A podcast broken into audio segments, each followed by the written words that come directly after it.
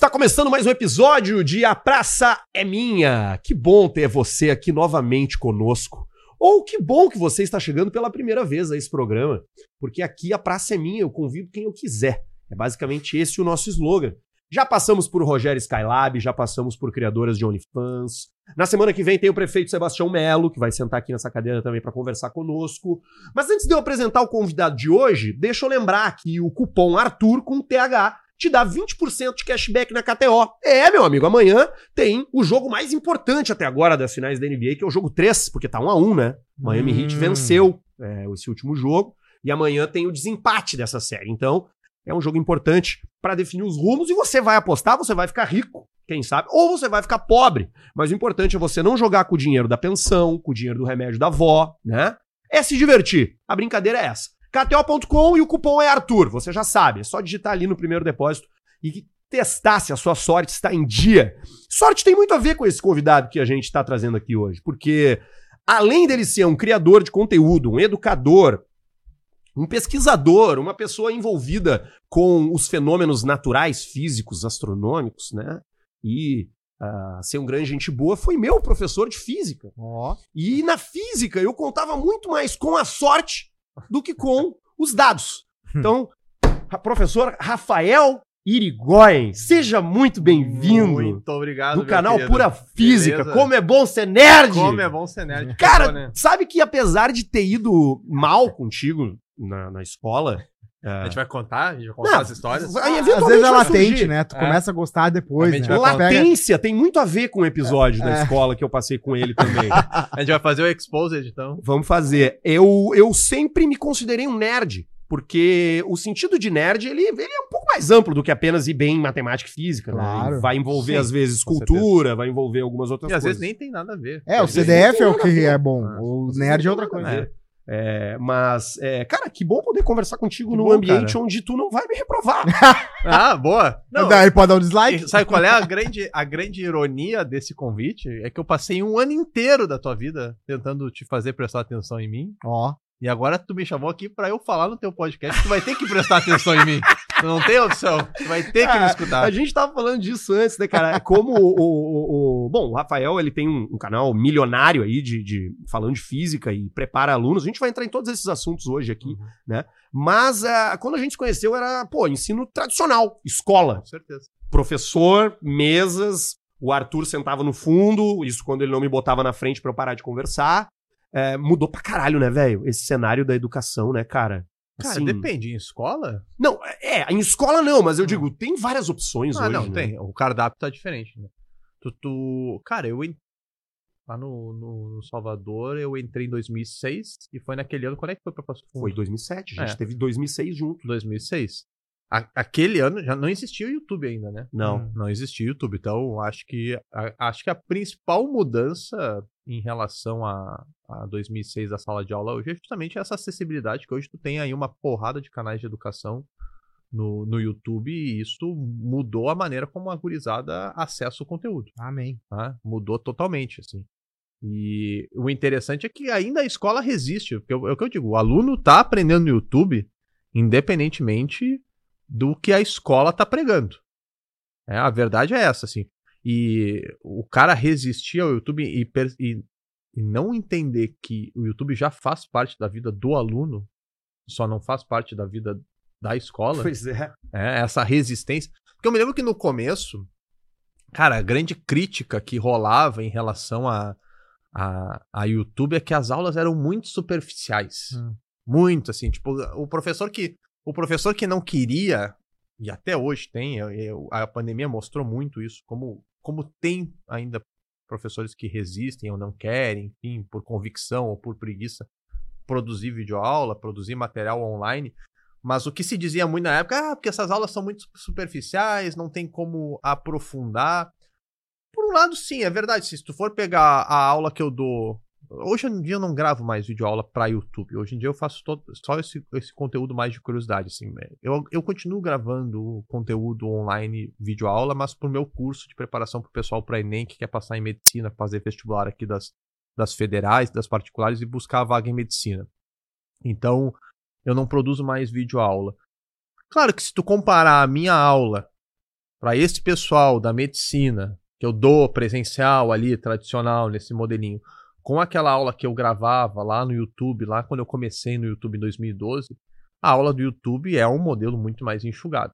Muito mais enxugado. Mas, primeiro, por, primeiro por um aspecto de produção e até porque aquele, aquela aula, uma coisa que tu saca logo que tu vai pro YouTube produzir vídeo aula, especialmente de física, é que o aluno vai clicar na aula mais curta. Pode crer. Então, É, se, o, que eu, é o que eu faria. se, se, tu, se, tu, se tu tá pensando em produzir conteúdo para ter alcance, é assim, ó, reto e direto. Uh, o aprofundamento, muitas vezes o aluno não vai precisar para aquele objetivo que ele tem, ele quer só passar na prova. Né? Ele quer o superficial, ele só quer entender como é que passa na prova. Ok, então tem esse objetivo de produzir conteúdo procurando alcance. Mas também tem um outro lado que, mesmo esse conteúdo que não é tão aprofundado, ele ainda é muito melhor do que muitos alunos de escola pública têm, porque às vezes, e eu não tô nem dizendo porque o professor é ruim, porque às vezes, às vezes ele não tem nem professor. É. Tá Não, e entendendo? não- e não se às vezes é o único lugar que ele tem É, e, e, e que, cara, para acessar. Então essa aula pra ele é tudo. Isso. Né? É. É, é o melhor que ele pode acessar. E por isso que se fala que, de, de, de um certo modo, essa questão desse ter esse conteúdo online disponível acabou produzindo uma, uma democratização, pelo menos no acesso. O que está igualando, mas reduziu um pouco esses quilômetros e quilômetros de distância, digo- porque pelo menos está dando uma oportunidade. Sim. Tá dando pelo menos uma oportunidade. Faz alguma diferença, assim, significativa? Eu não sei, mas Ah. pelo menos, pelo menos é difícil mensurar, né? Faz, mas é difícil. difícil. mensurar. Eu sei que algumas vidas eu mudei, Ó, porque eu, eu tenho depoimentos de alunos que vieram ao longo desses anos, me encontraram na internet e me encontraram no Instagram, depois falaram assim, professor, eu fiz toda a minha preparação com as suas aulas e com os outros canais também de física, professor Boar, o professor Ivis Urquiza, que são outros grandes nomes que do Thales, depois do mais né, do chamo físico. É, enfim, é, essa galera, eles aprovam muitos. Eu recebi muito depoimento de gente que só estudou pelo YouTube e conseguiu a vaga via Enem acessando essas aulas. Claro que a gente não pode tornar isso uma regra, mas eu sei que pelo menos alguma vida ali eu mudei. Pois é, mas eu não sei se po- poder tornar uma regra, porque na realidade, é, eu acho que tu usou um termo ali, cara, atrás que foi, foi magnífico, que é a, a, a, a escola se nega a algo que o aluno não se negou. é então, assim, democratização eu acho que é a coisa mais incipiente que o YouTube fez, na verdade. Ela de- democratizou o acesso de quem procura informação e também democratizou o acesso de quem é bom pra passar algum tipo de conteúdo. E até formas pedagógicas também, né? Tu vê que hoje em dia, se tu não se interessa pela física clássica que tu as- quer ensinada lá, tu vai se interessar pelas curiosidades de física. Ou Sim. por aí, daqui a pouco, quando tu vê, tu abre uma porta e quando tu vê, tu tá vendo também outras coisas que tu achava que eram chatas. Ah, e, e não, mas não tá, voltando um pouquinho na questão do, do aprofundamento, as- o que muitos professores têm que se dar conta também que o- aquele conteúdo que tá ali, seja ele o conteúdo de videoaula tradicional ou um conteúdo de curiosidade, ele não é o início, meio e fim, ele pode ser só um start, pode só chegar assim, ó, começa, introduz ali esses conceitos, a gente vem aqui e aprofunda, né? A, a aula não termina na videoaula do YouTube. Tu pode entender, olha, vocês querem olhar isso, vocês querem aprofundar, tem essa opção, vocês querem pegar o básico, tem essa opção, ou isso aqui eu não vou dar, não faz parte da grade curricular, não faz parte do nosso nosso conteúdo programático, mas é interessante para quem quiser estar aqui. Então tu tem várias maneiras de pegar esse pacote de, de, de, de conteúdo que está aí e inserir na educação. Eu ainda vejo a escola muito, muito resistente a, Uhum. a, a isso. É, a escola em si não incentiva. Cara, eu passei. Eu já tinha o canal desde 2012 e já produzia vídeo aula. Ah, nunca, nunca teve um coordenador assim que vê assim, ah, vem cá, Rafael. Vem cá que eu quero que tu ensine os demais professores como tu faz, como que a gente pode produzir isso, como é que a gente pode introduzir isso aqui na, na escola, como é, que, como é que isso pode participar do nosso, do nosso projeto pedagógico, como é que a gente pode ensinar, porque às vezes a gente tem que até ensinar o aluno a usar esse conteúdo, como escolher o melhor, como filtrar, como tirar o melhor desse conteúdo, como saber assim, ó, será que eu paro por aqui, será que eu... enfim, tem uma série de discussões. A escola nunca fez esse movimento. A escola nunca fez. E muitos professores também nunca fizeram esse movimento. Basta ver que quando veio a pandemia, cara, foi o pandemônio, assim, eu, eu, eu, eu observei de uma, de uma posição, digamos, privilegiada, porque eu me lembro que eu, na, na pandemia eu já tinha saído de escola, eu estava só no meu curso preparatório, pro, trabalhando com o pessoal que queria passar em medicina.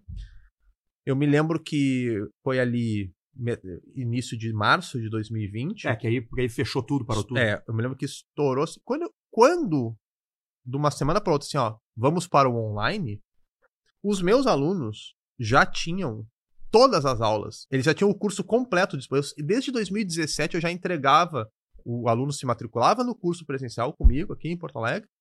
E ele já recebia todas as aulas online, se ele quisesse revisar, se ele faltasse alguma aula, tinha todos os exercícios resolvidos em vídeo. Quando veio a pandemia, eu estava pronto Pronto.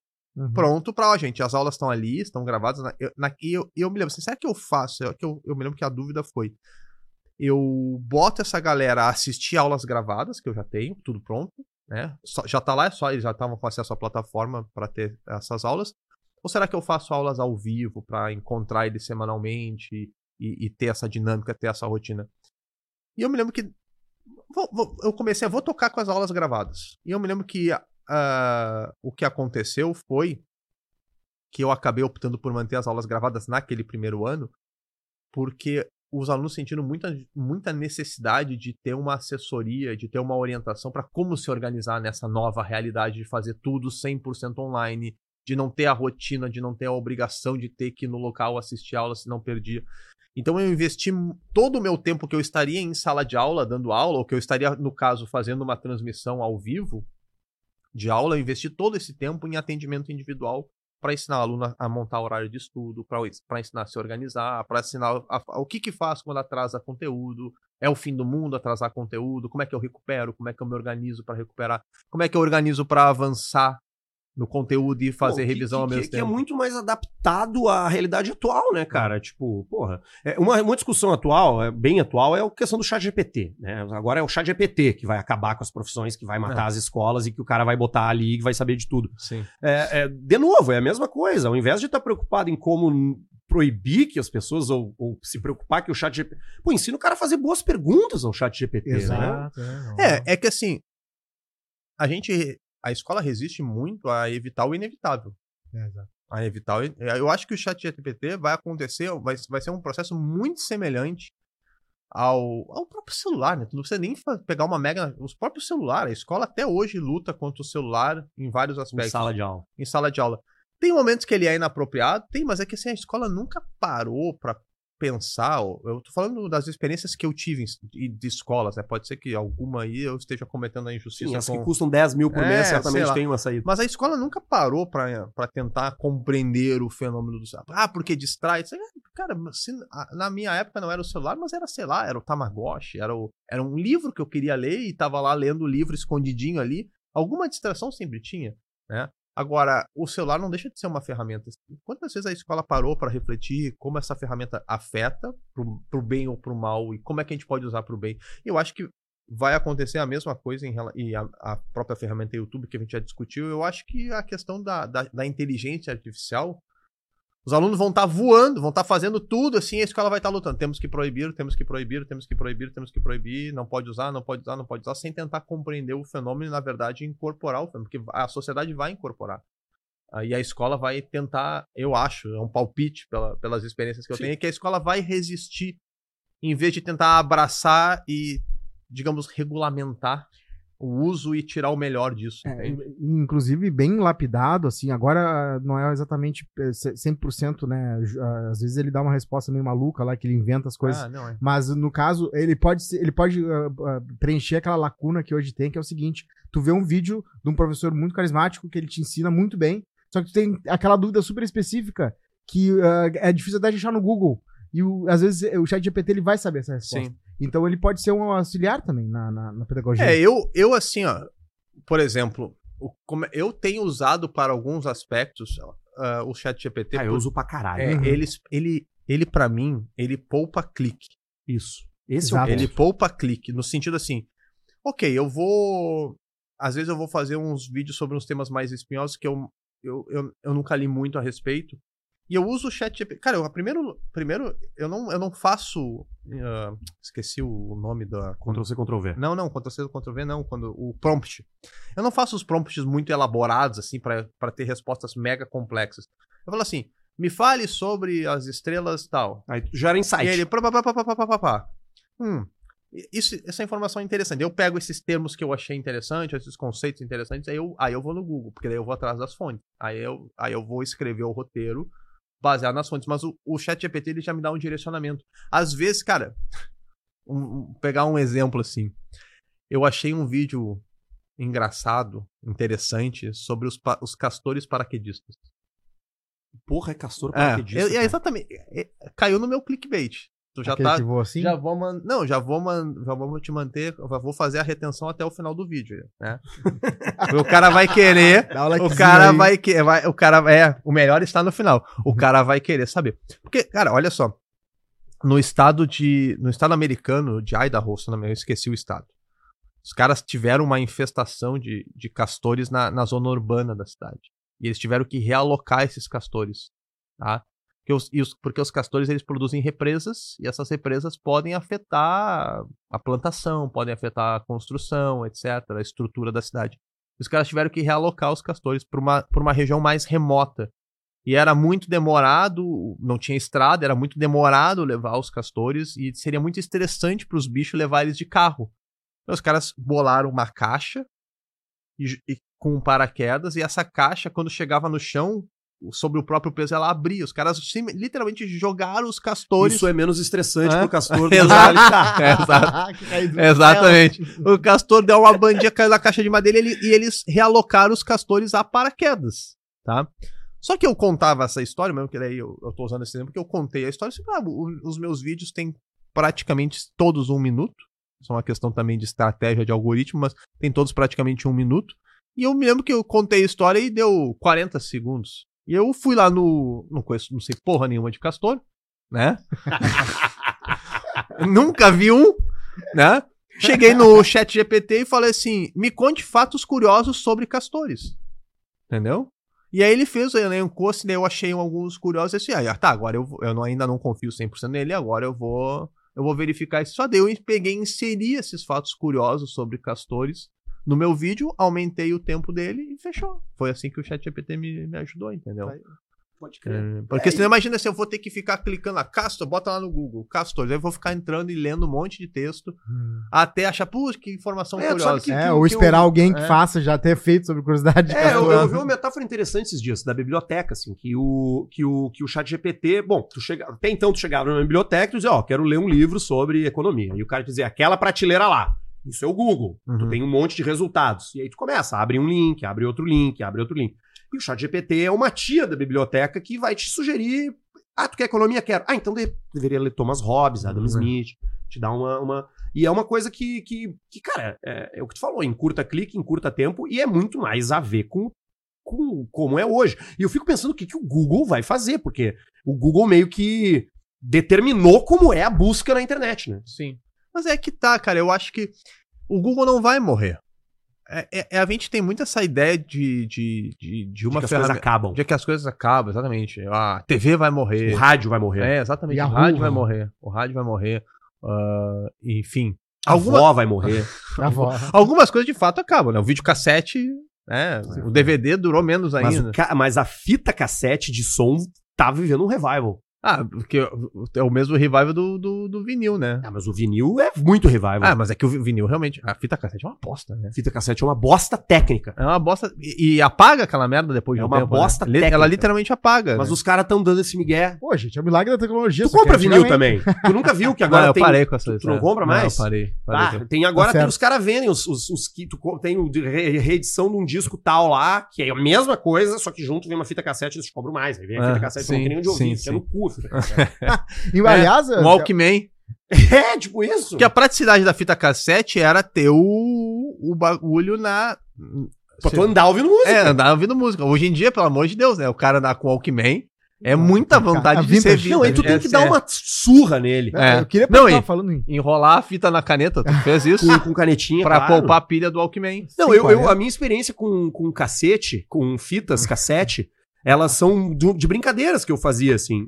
Com cassete também foi. Mas com fitas cassete era essa coisa de brincar de rádio em casa, Ah, de gravar e regravar, e, e aí tu girava e tal, mas pra ouvir música é horroroso. Cara, mas é, eu. Mas a fita cassete eu usei muito, assim. Eu era. É que tu é velho, né? Eu sou velho. É. É. Eu sou Tá com velho. quantos anos, Não é cara? nada Tô com novinho. 41. Ah, não é tão velho, Não, né? nada, Não, mas é o não, quê? não. Tu tá com o quê? 30 É aí? o novo- é o novo 30. É, 10 anos. Ah, mas porra, 10 anos. Bota 10 O anos. Potter é mais velho que tu, cara. Tá, mas bota. O Potter tem quanto? 42. Tá, mas, porra, um ano mais. O Potter com certeza viveu isso que eu vivi, Muito. que é, que é a questão assim, quando tava, trans, quando tava fazendo a transição do vinil cassete pro CD, ah, o CD era caro, tá? Então, eu, e foi justamente ali o início dos anos 90 é, que eu comecei a começar a curtir bandas, assim, que eu comecei a escutar, comecei com Legião Urbana, comecei com, depois eu fui pra Ramones, etc. tu fez essa cara É, com Legião Urbana, quê? cara? Tem vergonha de gostar de Legião Urbana, cara? Ah, é que é meio que meio, meio óbvio, né? Tu tocava violão também? Hã? Tu tocava violão também? Toquei violão, mas eu não tocava. tocava Legião Não, eu não, era, eu não era o cara que tocava violão nas rodinhas. não. Eu fui tocar violão depois de velho, depois dos 25, 30 anos que eu fui aprender. Mas a fita cassete teve um papel importante porque quando eu tava nessa iniciação musical, eu tinha um, eu tenho um tio que é do rock. Muito do rock, assim. E ele era o cara que eu começava. eu- o Paralamas tinha lançado, por exemplo, um, um disco que eu acho sensacional até hoje, ao vivo, que é o Vamos Bater Lata. E eu falava assim, Dindo, eh, grava pra mim. E ele gravava no cassete. E sobrava espaço. Hum. E aí sobrava espaço na fita, ele, ele ia lá e do nada assim aparecia um Mob Dick, Black Dog, Rock and Roll, sabe? E ele foi me doutrinando, Ele foi assim, ó, ele foi me coisas. doutrinando De aos poucos. Então, e, e eu, e eu. e, Cara, e na época assim, ah, o fulano comprou o CD tal. Ô meu, grava pra mim no cassete. Eu ouvi muito, muita coisa, muito. Eu tenho, os, eu tenho algumas fitas cassete até hoje guardadas. Porque muita coisa que eu não comprava em CD, que na época tu, só- tu não tinha a opção do MP3 ainda. Sim, era Banana Records. É. Mu- Muita coisa que eu, eu não comprava do CD, eu escutava no cassete. Que os meus amigos gravavam, que os meus conhecidos gravavam e eu, e eu ia guardando. E fazia muito coletânea. Tipo assim, não, ah, eu, eu, eu adorava fazer coletânea. Fazer um. Tipo um playlist. Claro. Era, dava pras minas? era- Não, pra mim mesmo. Pra Ah, playlist. Usava como Playlist. estratégia pra transar. Não, playlist, cara. Fazer play- fazia playlist, só que aquela playlist roots, assim, não, agora eu vou. Cara, eu me lembro, até hoje, na casa da minha mãe, eu pegando o CD, agora eu vou botar tal música, de tal. Aí ti- tinha que ter uma paciência, né? Ah. O cara botava o CD, gravava Pausa. música, tocava, agora troca. E fazia, adorava, fazia. Mas- Eu escutava aquelas fitas, aquela fita um Pega uma cerveja pra mim com as Ah, antes, tá de, certo. antes de abrir a boca aí. Não, que eu queria perguntar uma coisa. Pergunta, Fale. pergunta, pode perguntar o que quiser. Só me traz, me, me, manda uma. Falou em fita cassete, eu tenho uma curiosidade sobre física, inclusive. Diga. Ah, Faz de conta uma das tenho. paradas que. Ah, É foi girar, boa, é foi boa nessa. Bela vista de É girar. verdade. Uma das paradas que falam sobre o tempo é que é uma das dúvidas que muita gente tem é se ele deixa de existir ou se ele continua existindo, mas fica pra trás como uma fita cassete, como a, né, uma magnético da fita cassete que tu pode voltar. E, e algumas pessoas falam, mas se, tu, se é possível voltar ao passado, nem que seja no buraco de minhoca só depois do Não. tempo que foi surgido, ah, esse tempo tá lá parado atrás. E a minha pergunta é: o tempo. uh, Claro que não, não sei se é uma coisa que bateram o martelo já. É, uma vez eu vi um vídeo, mas. ah, de o, o passado ele deixa de existir? Quer dizer, eh, ele parou, ac- acabou, acabou. Esse momento que acabou de passar acabou pra sempre? Ou ele tá lá registrado numa fita magnética do universo e se alguém conseguir voltar ao passado, tá lá? Será que é Cara, boa. Olha só, essa questão de voltar no tempo. é, é, viagens no tempo são possíveis? É, a resposta básica é sim, tu tá viajando no tempo agora, Claro. um segundo a cada segundo. Uhum. tá? Mas o voltar no tempo. É, eu acho que não é possível. Tem, cara, tem uma série de argumentos. Tem, uma série, tem a questão dos di- diversos paradoxos, tem a questão Sim. da, do, do, do princípio de conservação da história, que a, se a história já tá, digamos, escrita, não vai ter que mudar, simplificando a situação, a questão. Mas o tempo tá registrado de que maneira, assim? É, essa é a minha pergunta, porque se é possível ou não voltar ao passado é uma outra questão, mas se ele fica parado lá atrás, ele, ele tá. Estático, te esperando Está- voltar. Não, é, alguém pode um dia rever tudo, ou ele vai continuar existindo pra sempre, as coisas vão continuar acontecendo. Essa vida que a gente tá vivendo já foi vivida e tá, sei lá, um, É que assim, looping. matematicamente tu pode, né? Voltar ao passado. Porque, ou, a- essas extrapolações matemáticas que se, que se faz, por exemplo, para para se chegar à teoria do Big Bang, é, é tu, tu pode voltar no tempo. Uhum. Agora, se ficou registrado numa fita, eu, eu não sei assim. eh, honestamente, eu não sei te responder com esse aspecto, assim, se o É tempo complexo, né? é De, complexo. de que maneira ele ficaria registrado, é, é que é uma né? coisa muito abstrata, assim, É. onde existe uma como uma timeline que eu posso que eu posso percorrer e voltar. Ah, registro ele tem, né? Aqui, mas, é- Aqui. mas bem, tu pode entrar em várias, pode, entrar em outras várias questões filosóficas, tá aí. Se todo mundo, se a humanidade sumir Uhum, e o passado da humanidade deixou de existir, tu entendeu? exato. O- o- é porque se tu se, se, se sumir a humanidade, some a humanidade. E some todo o registro de que a humanidade existiu. Todo e qualquer registro. Aí o tempo vira memória, né? Ah, sim, mas de Aí quem. vira sino... Não, não, o que eu quero dizer é que aí nessa chuva. tese o tempo é sinônimo de memória, né? Porque, por exemplo, ah, é- isso é uma coisa muito interessante, inclusive, né? Pra essa, essa, outra- essa outra pergunta. Cara, civilizações, outras civilizações inteligentes. Vamos, vamos focar em civilizações Inteligentes. inteligentes, ah, que desenvolveram alguma tecnologia. Não, não que necessariamente colonizaram a galáxia. Cara, pode ser que tenham existido, porque o universo tem 13,8 bilhões de anos. Novinho. tá? A Terra existe há 4,5 bilhões de anos. O sistema solar. 4,5. Tá? Isso é menos da metade. Olha tudo que aconteceu na Terra nesses 4,5 bilhões. Esse- esses outros ah, oito e poucos bilhões de anos que sobra para fechar os 13,8 bilhões de anos do universo podem ter surgido diversas civilizações que tiveram o tempo de surgir, evoluir, se extinguir, Sumir. sumir completamente, a gente nunca vai ter registro delas. Nunca, nunca. Não- tu não vai ter. É, é possível que daqui um tempo exista uma outra civilização inteligente se fazendo a mesma pergunta e olhando pra cá e não exista mais terra, não exista mais sol. O sol vai ser uma anã branca, já vai ter engolido a terra. E aí? Ele vai olhar pra cá, "Ah, aqui não tem nada de interessante, não tem um planeta rochoso, porque todos os planetas quando o sol quando o sol se expandir pra gigante vermelha, na fase posterior a que ele tá, que vai acontecer daqui a 5 bilhões de anos, Uhum. a Terra vai ser engolida. tá? A. Terra vai ser engolida porque o Sol vai se expandir por, por esses processos que vão acontecer internamente, vai acabar o combustível dele principal, ele vai sair dessa etapa. Contando um pouquinho a história, o Sol hoje ele está numa etapa que a gente chama de sequência principal, que é quando ele queima, ou ele transforma o hidrogênio, ele faz fusão termonuclear do hidrogênio em hélio. tá? Vai chegar uma fase que ele vai ter convertido todo o hidrogênio em hélio. Tá na hora de consumir o hélio. Só que isso vai gerar uma dinâmica interna no Sol. Porque uma estrela, na verdade, a história é um pouco mais longa. A estrela, na verdade, ela é uma, uma, uma briga entre duas forças. Tá? É a gravidade querendo compactar tudo Uhum. e é a pressão de radiação da- fusão Querendo querendo, explodir tudo. Então, a estrela encontra o seu equilíbrio, tá? Isso depende de uma série de fatores. Quando o Sol entrar nessa fase em que ele começa a, a converter o hélio, tu vai aumentar a pressão interna, digamos assim, a pressão querendo expandir a estrela e ela vai crescer até atingir um novo ponto de equilíbrio, que é o momento que ela se torna uma, uma gigante vermelha. tá? Quando o Sol chegar nessa fase de gigante vermelha, ele vai ser tão grande que ele vai já ultrapassar a órbita da Terra, ele vai ter engolido a Terra, talvez ele chegue até Marte, não se sabe ainda o que, não se tem ideia precisa. o Marte que- vai esquentar pra caralho Vai, se não for com engolido. certeza. Na- É, e a- a- com certeza vai esquentar. Vai, vai ficar muito fora da zona habitável. E aí, o Sol vai se expandir, vai engolir a Terra. Um dia, o Sol vai consumir todo o combustível, Uhum. né? Ele, ele vai entrando, o, o, o hélio vira carbono, o carbono vai, vai, vai, vai, vai, até que chega no ferro. O ferro é o limite. Aí é legal. O ferro é o limite por quê? Ah, cada vez que tu faz a fusão, a fusão é um processo de, de, de, de produção de energia que é tu funde dois átomos, né? E transforma dois átomos menores vira um átomo maior, Uhum. né? Dois, dois de hidrogênio vira um átomo de hélio. Só que existe uma diferença de massa. Um átomo de hélio é ligeiramente mais leve do que dois átomos de hidrogênio. Essa diferencinha de massa que se perde, na verdade, é o que vira energia. Uhum. Pela equação E igual a mc ao quadrado. Tá?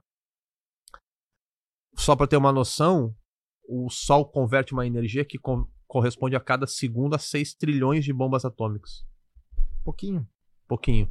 É não sei quantas. Cara, eu fiz um vídeo sobre isso, eu não me lembro do número. É não sei quantas milhões de pirâmides do, do Egito por segundo sendo convertidas em energia.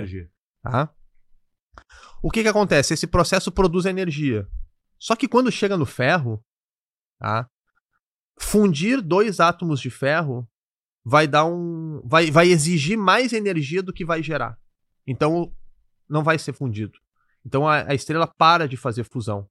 E quando ela para de fazer fusão, a gravidade começa a ganhar, porque some a pressão querendo Interna. expandir. Perfeito. E a gravidade começa a comprimir, comprimir. O Só jogo virou. o jogo virou. Só que o que acontece com um gás quando tu comprime ele rapidamente? Ele esquenta muito. E no que ele faz essa compressão rápida, tu superaquece, acontecem outros processos, né? Enfim, acontece até processos quânticos. E chega uma hora que a estrela, sobre o próprio peso, ela colapsa e explode. Ela, ela, ela para ficar, digamos, mais leve e, e- e chegar num estado de equilíbrio, ela ejeta as camadas mais externas. E o que sobra lá no meio é uma massa menor, que no caso do Sol, pela sua massa que ele tem atualmente, a, a massa, a estrelas com a massa do tamanho do Sol, essa, esse resultado final dessa fase é uma anã branca. Se fossem Ah. estrelas mais massivas, tá? a partir de 10, 20, 30 ordens de massas de grandeza, massas solares que chama, essa- o, que, o que sobra lá já pode ser uma estrela de nêutrons ou um buraco negro. Então, daqui a 5 bilhões de anos, mais até 5 bilhões de anos é quando o Sol vai entrar na gigante vermelha. Daqui a, a outros milhões de anos, a uma civilização vai olhar para cá e vai ver uma anã branca, né? Vai ver aquela nebulosa, que é aquela poeira, Aquela aquela, fumaceira. aquela fumaceira que são as camadas que ela espelhou hoje. Uma das coisas mais bonitas de que o Hubble observa, que o James Webb observa, são as nebulosas. Que são justamente essas estrelas que já explodiram. Tu vê o pontinho brilhante ali no meio, que é a anã branca, e toda essa nuvem Tem os de pilares. É, pá, é, né? é, os, pilares de- os pilares já são outras Ah, estruturas. tá. Não é, tá? não é, não é, Não é uma, nebulosa. uma nebulosa, mas é um berçário de estrelas. Tu... E aí, os caras vão olhar para essa nebulosa, não vão ver nenhum planeta rochoso. Digamos que Marte tenha sido engolido. Né? Mercúrio, Vênus, Terra e Marte são os planetas rochosos do sistema solar. Uhum. Vão enxergar os gasosos. Júpiter, Saturno, Urano, que estão mais distantes e não vão ser engolidos pelo Sol. E vão olhar assim, ó, aqui nunca existiu nada. Uhum. Nunca existiu Hum. absolutamente nada. Não tem vida inteligente aqui, tá entendendo? Então, Ah. isso pode, a gente pode estar olhando para sistemas estelares, que isso já aconteceu e a gente não faz ideia que existiram planetas ali, que de repente teve alguma civilização, e não sei, não precisamos de falar de civilização, mas pelo menos vida. Não inteligente, mas pelo menos algum tipo de vida. Que não foi encontrado nada até agora. Não, Nem- não, nem, não. Nem não microbiótica. tem. Não, nada, não, né? não, nenhum tipo. Extrapolando uma tecnologia muito futurista, se o cara conseguir ir até uma distância em que o tempo foi do passado para imediatamente e conseguir ver pra cá, a gente consegue ver o passado. Eu Cara, não o sei que, como é que que tem chega a no teu luz lá. passado que tu tem uma obsessão com voltar pra ele? Tu quer, Não, não, dá pra ver, entendeu? A gente pode ver dinossauro aqui se tivesse um telescópio suficiente, bom o Não. suficiente ir a 3 milhões de 3 milhões, 300 milhões de anos aqui. Na verdade, se tu quiser extrapolar um pouco mais essa brincadeira, tu tá sempre vendo o passado, né? É, claro.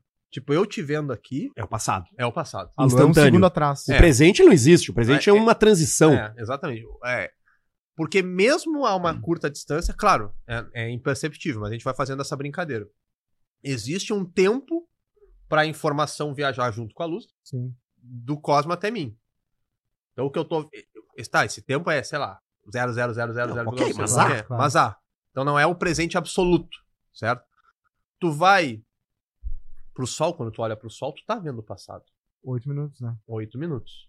Oito E a gente não toca também. A gente não. É. Oito minutos. O sol. A, gente, a luz do sol leva oito minutos para chegar até a Terra. Então tu tá vendo o sol como ele era oito minutos atrás. Hum. Tu vai extrapolando isso para distâncias cada vez maiores. Então a astronomia, na verdade, e é por isso que ah, ah, quando tu quer estudar o início do universo, as primeiras etapas da evolução do universo, tu tem que olhar para longe. É. Porque olhar para longe é olhar para o passado. E, e por que, que o James Webb foi uma coisa tão legal que rolou? Cara, então, é justamente isso. O James Webb, ele é um, ele é um telescópio que ele tem alguns objetivos científicos. Um deles é justamente investigar ah, as primeiras etapas de vida do universo, ou seja, quando as galáxias estavam começando a se formar, para ver se os dados que ele vai coletar batem com o que o Big Bang, com o que a teoria do Big Bang tem, tem prediz, prevê, tá? Ah, o- só que para conseguir enxergar essa região de distância, o que, que acontece? Como o universo está se, tá se expandindo, isso provoca, na luz que esses objetos estão emitindo, um, o que a gente chama de redshift, um desvio para o vermelho, que nada mais é do que um Doppler, um efeito Doppler. Que é o que, que, é o efeito Doppler? Quando tu, tu escuta efeito Doppler, quando uma ambulância par- passa por ti, exatamente, e tu percebe mudança na frequência devido ao movimento da fonte. O movimento da fonte altera a maneira como tu percebe aquele som, Carro aquela onda. Exatamente, o carro de Fórmula 1, aquilo ali é mudança de frequência, porque na aproximação da fonte em relação ao observador, que no caso, no caso do Fórmula 1 é o microfone da câmera que está ali no final da reta, o carro se aproxima, tem aumento de frequência, o carro se afasta, tem diminuição da frequência. Tá? Quando a gente fala de som, isso se remete a graves e agudos. Na aproximação, tu percebe mais agudo, aumento de frequência. No afastamento do carro, tu percebe o som mais grave, diminuição de frequência. A mesma coisa acontece com a luz. E quando a gente fala luz, a gente não tem que ficar, a gente não pode ficar restrito só à luz visível, que é a luz que nós seres humanos, seres humanos enxergamos. Que é a- existe toda uma família de ondas eletromagnéticas que é o espectro eletromagnético. Que é o- as ondas de rádio, micro-ondas, infravermelho, luz visível faz parte, ultravioleta, o raio-x e o raio gama. Tá? Então, digamos que tu tem uma. uma gal- e, e o universo está se expandindo. Vamos só fazer um parênteses antes. O, o universo está se expandindo. E, na verdade, foi dessa maneira que se, usando o efeito Doppler, que se comprovou que o universo está em expansão. Um cara chamado Edwin Hubble, que é o, o astrônomo que batizou, em homenagem dele, foi o telescópio espacial, telescópio espacial Hubble. O Edwin Hubble, lá nos anos 1920, ele tinha um novo telescópio bastante potente, e ele começou a perceber, e também paralelamente estava avançando a teoria da relatividade e, e resoluções eh, das equações que o Einstein propôs estavam levando a conclusões de que o universo poderia estar em expansão, etc. Ele até tem uma discussão se ele estava estático, se ele estava em expansão. E o Hubble é o cara que prova que o universo se expandia. Por quê? Porque ele começou a olhar para as galáxias tá? e ele começou a observar que a luz das, que, que nós estávamos recebendo dessas galáxias era mais avermelhada, desviada para o vermelho, o que significa, na linguagem física, nós estávamos recebendo uma frequência dessas galáxias de luz menor do que o esperado. E aí ele para tudo que eu olho, eu percebo frequências menores. Quando a gente fala de luz visível, por que, que se chama redshift, que é desvio para o vermelho? Quando a gente fala das cores visíveis, vermelho, laranja, amarelo, verde, azul, anil, violeta, o vermelho é a cor de menor frequência. O violeta é a cor de maior frequência. Então, quando a gente faz um Doppler de afastamento da fonte, a luz que ela emite, a gente recebe com menor frequência, ou seja, para tons mais avermelhados. Por isso, redshift, desvio para o vermelho. Então, ele percebeu que todas essas galáxias estavam com a luz mais avermelhada do que o esperado, pela teoria. E aí ele concluiu que, pô, então quer dizer que isso são tudo fontes de luz que estão se afastando de mim. E estão se afastando por quê? Por causa da expansão do universo. Tá. Contei toda a história, volta pro James Webb. Quanto mais distante, mais intensa é a expansão do universo. Quer dizer, que a galáxia de Andrômeda, ela não, no caso Andrômeda não é um bom exemplo, porque Andrômeda, na verdade, não está se afastando de nós, está se aproximando. Porra, era o meu cavaleiro favorito. Vai ter uma dança muito linda. né? Era o meu cavaleiro favorito. Ah. O Teu- Andrômeda. Andrômeda? Claro. Era o gay, né? Ah, E- claro. mas era o meu favorito também. Ah, eu achava uma. Eu gostava do Shiryu de dragão. Claro, tu é Claro. basic. Ah, Ficava todo cego- mundo gostava de em Shiryu todos. Dragão. Não, Dragão. Ninguém quer gostava do, do, do, É, do basic Shun de do Andrômeda. Ou do Ikki de Fênix. É. E que é mais basic do que o Shiryu. É, porque ele era o bad boy. Qual era Né? do dragão? Não. Era Shiryu? do- Ah, Shiryu, tá. Shiryu. Mas enfim, Andrômeda. Andrômeda. Andrômeda não é um bom exemplo, porque Andrômeda, na verdade, está se aproximando de nós. Apesar da expansão do universo, Andrômeda se expande, eh, se aproxima de nós. Por quê? Porque existe uma disputa entre a gravidade que quer aproximar as coisas e a expansão do universo, a tal da energia escura que quer afastar. Para, para até certos limites de distância, como a distância entre a Via Láctea e Andrômeda, a gravidade predomina e acontece a aproximação. Tanto é que daqui a 5 bilhões de anos, mais ou menos, Andrômeda e a Via Láctea vão se fundir, elas vão colidir e vão se fundir, tá? Mas olhava-se para, se olha para outras galáxias mais distantes, onde predomina a expansão do universo. A gravidade não é forte o suficiente entre a nossa galáxia e a outra que eu estou observando, não é forte o suficiente para fazer elas se aproximarem. Então ela está se afastando. O cara olhava para essa galáxia, desvio pro vermelho. Olhava para essa galáxia, desvio pro vermelho. Olhava para desvio pro vermelho. Pô, tá tudo se afastando. Tudo indo cada vez mais Então, longe. tudo indo embora. O universo está em expansão. Ok, comprovado. O universo se expande, tá? E aí também o, o Hubble começa a observar e, e há uma maneira que ele desenvolve para calcular distâncias que quanto mais distante, mais acentuado é esse desvio para o vermelho, significa que mais rápido esses objetos estão se afastando. Então, quanto mais distante está de nós uma galáxia, quanto mais longe está a galáxia, mais rápido ela se afasta, porque mais intensa é a expansão do universo e mais intenso é o efeito Doppler que ela produz. Ou seja, é tão intenso que a luz que está chegando em nós já não está mais para o vermelho, já está no infravermelho. Entendeu? E o Hubble é um excelente telescópio, mas ele é um telescópio que tinha sensores para enxergar luz visível, a mesma coisa que nossos olhos enxergam. Ele enxergava um pedacinho de ultravioleta e ele enxergava um pedacinho de infravermelho. O, o James Webb é um telescópio que ele, como ele quer olhar para esses objetos muito, muito distantes que sofreram um redshift muito, muito intenso, ou seja, a luz que está chegando aqui é infravermelho, o, red, o, o, o James Webb é um telescópio especialista em infravermelho. Com uma sensibilidade por uma gama maiores de frequência. Porque o infravermelho não é uma, uma única frequência, é uma faixa, que nem rádio. O rádio não é uma única frequência, é uma faixa de frequências. O infravermelho também é uma faixa de frequências. E além disso, além do James Webb ser especialista em infravermelho, um dos motivos é esse, ele também é um telescópio que tem um espelho muito maior. É, lindo. E vocês têm que imaginar que o espelho é como se fosse um, De belírio, né? é, ele é um espelho de berílio com, com ouro, né, para Aham. não oxidar e tudo mais. Mas a questão do James Webb é que ele tem um, um telescópio, quanto maior é seu espelho, mais nítidas serão as Melhor imagens. é a que- foto. ma- melhor é a Uhum. foto. Mais nítida. Por quê? Porque você tem que imaginar que o, o espelho é um balde de fótons. né?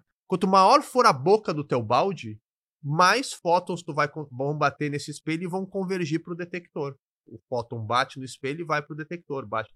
Então a função do espelho, na verdade, é que nem a da antena parabólica. Uhum. Claro, ele tá captando muito Ele mais. tá pegando esse sinal que tá. A antena parabólica, tu já viu que tem a, a, aquela parte côncava, que nada mais é que um espelho, que ele reflete. E no meio da antena parabólica tem um. Vou pegar o microfone aqui como exemplo. No meio da antena parabólica, assim, tá aqui, ó, tá aqui a, a, a antena, e no meio tem o receptor. Toda a onda que bate ali converge para um único ponto, que é o receptor. Por que, que a antena parabólica sintoniza mais? Porque ela pega esse sinal que está disperso no ar, ela coleta nessa área e converge para um ponto, concentra. Ela funciona como um espelho côncavo. E, E, o James Webb faz a mesma coisa, só que com Pois um é, infravermelho. e, e aí vieram aquelas imagens incríveis, veio aquele som do, do, do, do buraco negro também. Mas isso não é do James Webb. não, não é do James Webb, mas, é, mas assim, é novidades astronômicas Ondas gravitacionais são É. detectadas. Só que isso não é som, tá? Isso não é o som do Pois é, buraco eu ia te negro. perguntar, fala um pouco disso aí. Uh, o que, o que, que é o fascínio com os buracos negros? O que, que é o som do buraco negro? O Tá. que, que a gente vê naquela foto do James Webb, que pra mim não é nada, é uma ameba laranja. Hum, Uh, o que, que nós estamos enxergando? vamos lá. Ah, a foto do Barack Obama É, também mas não é do James Webb. Ah, Terra. não? Não. Foi feita na Terra. Ok, vamos lá. Por partes. O som, o som do buraco negro. Não é um som emitido pelo buraco negro, tá? Se o cara chegar lá perto, ele não vai ouvir aqui. Não, não, porque é o que que acontece? Dois buracos negros se, ah, se fundiram, coligiram, tá? Nessa fusão dos buracos negros, é um evento tão energético que provoca uma coisa chamada as ondas gravitacionais. Provoca perturbações no tecido do espaço-tempo, Coisa legal. tá? Que foram ondas gravitacionais que foram previstas pelo Einstein e só foram detectadas e comprovadas que existem ali, acho que agora 2015, 16, há pouco tempo atrás, na década de 2010. O velho era fudido, né? Os caras construíram um observatório e detectaram. Então, essa são ondas. Essas ondas gravitacionais chegam em forma de onda para nós, mas não são ondas sonoras. São ondas literalmente no tecido do espaço-tempo, tá? São ondas no espaço e se propagaram, o detector detectou. Como tu detectou essa onda, tu recebeu um sinal ondulatório. Os caras pegaram isso, jogaram no computador e converteram num sinal sonoro, entendeu? Mas é, é, digamos assim, é, uma, é um artifício para pra sonorizar, mas não é som que chegou, entendeu? Então não é o barulho da explosão que se propagou pelo espaço, porque som não se propaga no vácuo, tá? Então isso é uma é uma é- na verdade é a onda gravitacional que eles sonorizaram pra gente ter uma, uma- eu não sei se eles usam pra isso pra algum, Caça-clique É, da NASA. eu não sei se eles usam pra algum propósito Eles fakearam a pouso É. na Lua, eles metem esse aham. som aí. Ficaram Tá. oito. Vamos lá, tu, tu falou um monte de coisa sobre o buraco. A questão do som foi foi essa. Isso. A questão da foto do buraco negro. É, a- o fetichismo com o buraco negro. Cara, não, primeiro, são A gente tinha foto por por buracos negros, dele, né, cara? pegar a foto dele. o- a foto de 2019 foi feita por- pelo ah, Event Horizon Telescope. O que que acontece? Até então, por que que essa foto foi assim? tipo, foi o assunto de, de 2019. Foi 2019? Por aí. É.